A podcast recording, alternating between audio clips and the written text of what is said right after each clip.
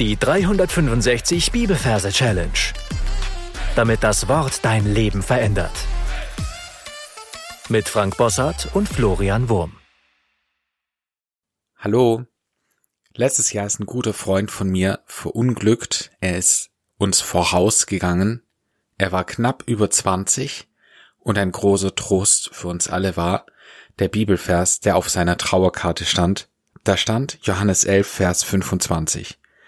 Ich bin die Auferstehung und das Leben. Wer an mich glaubt, wird leben, auch wenn er stirbt. Falls du neu bist, möchte ich für immer willkommen heißen und dich darauf hinweisen, dass am Anfang des Podcasts ein paar Folgen findest, wo unsere Merktechniken erklärt werden. Ansonsten befinden wir uns in unserer Johannes-Evangeliumsreihe und du darfst wenn du willst, die Augen schließen, an den Ort gehen, dem du dir die Johannesverse gemerkt hast und dir da einen Platz suchen für unseren heutigen Vers. Und dieses Platz suchen, möchte ich anmerken, ist eine wichtige Sache, vor allem wenn du dir viele Details anschaust und die Gegenstände, die wir uns ausdenken, möglichst in diese Merkumgebung mit einarbeitest, dann hast du einen ganz großen Gewinn davon. Wenn der Platz gefunden ist, schauen wir uns die Versreferenz an. Wir haben Kapitel 11, Vers 25 und wir übersetzen die 11 mit einem Teddy.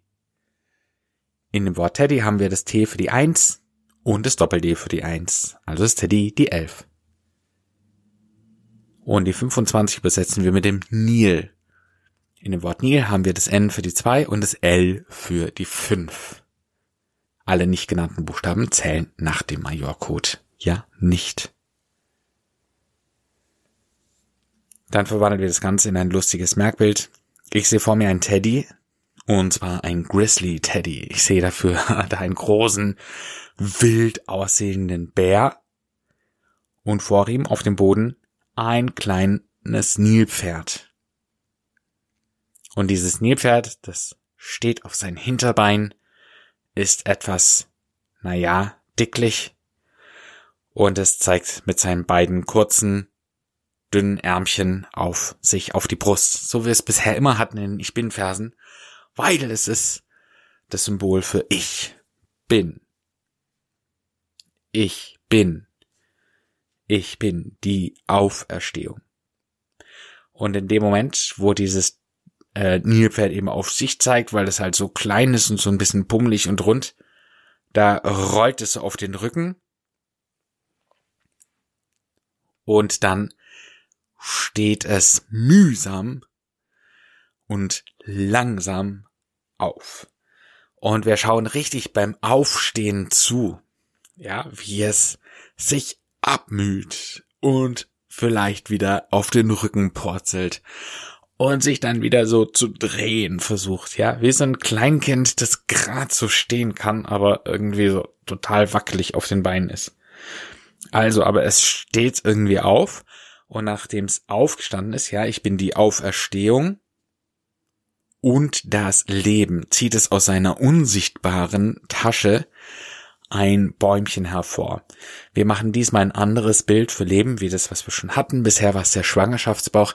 Jetzt kommt ein neues Bild, und zwar ein Bäumchen mit einer unbekannten Frucht dran. Ja, ein Symbol für den Baum des Lebens. Also wir stellen uns einen Blätterbaum vor, in äh, Bonsai-Größe, also sehr klein, und er hat violette Früchte dran.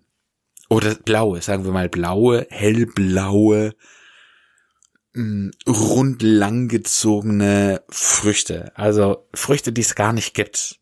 Ja, weil der Baum des Lebens hat irgendeine uns unbekannte Frucht gehabt. Und so sehen wir jetzt vor unserem geistigen Auge aus seiner unsichtbaren Hauttasche rausgezogen ein Bonsai-Bäumchen mit hellblauen Früchten dran. Ein Symbol für Leben. Ich bin die Auferstehung und das Leben. Und dann kommt, wer an mich glaubt, wird leben, auch wenn er stirbt. Und dieses Wer hatten wir schon. Das wird übersetzt mit einem Werwolf. Und wir sehen jetzt von der Seite ein komisches, einen komischen Werwolf, ja, eine Gestalt, der so herkommt, famos, auf den Hinterbein laufend, mit einem zerrissenen Hemd, lüstern und hungrig ausschauend, ja, wer an mich und in dem Moment Werwolf an mich, also der kommt an dieses Hippo, an dieses Nilpferd und stößt es an, es fällt wieder um und es muss aufgeklaubt werden, ja. Glauben ein altdeutsches Wort für etwas aufheben vom Boden. Wer mich glaubt, er glaubt ihn auf, ja, er hebt ihn hoch, wird leben, er reißt diesen Lebensbaum an sich und grinst dabei, auch wenn er stirbt. Und jetzt pass auf, das, was jetzt passiert, ist, wir haben im Hintergrund ja noch unseren Riesenteddy. Ja, er ist riesig, weil er symbolisiert das Kapitel. Okay, und der hebt sein Bein und das Bein, das geht ganz langsam so über diesen Werwolf drüber und auf einmal, patsch, wird er niedergequetscht. Ja, also der stampft sozusagen auf ihn drauf. Ja, bam. Und das ist das Letzte, ja. Stirbt. Tot. Ja, damit endet der Vers. Lass uns das Ganze nochmal Schnelldurchgang wiederholen. Also, wir befinden uns an dem Merkort, den du dir ausgesucht hast. Wir sehen einen Riesenteddy. Und wir sehen einen kleinen Nil-Pferd. Teddy für die 11, Nil für die 25. Das kleine Nilpferdchen zeigt auf sich. Ich bin die, es fällt um. Ganz langsam aufstehen, Auferstehung. Und das Leben aus seiner Brusttasche, ein Baum des Lebens. Werwolf an mich. Der Werwolf kommt an ihn. Nilpferd fällt wieder um.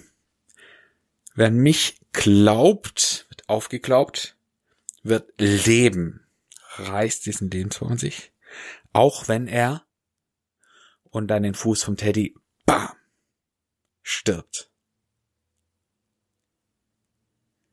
Ich empfehle das Ganze jetzt nochmal in aller Ruhe für dich zu wiederholen. Du darfst dafür gerne auf Pause drücken.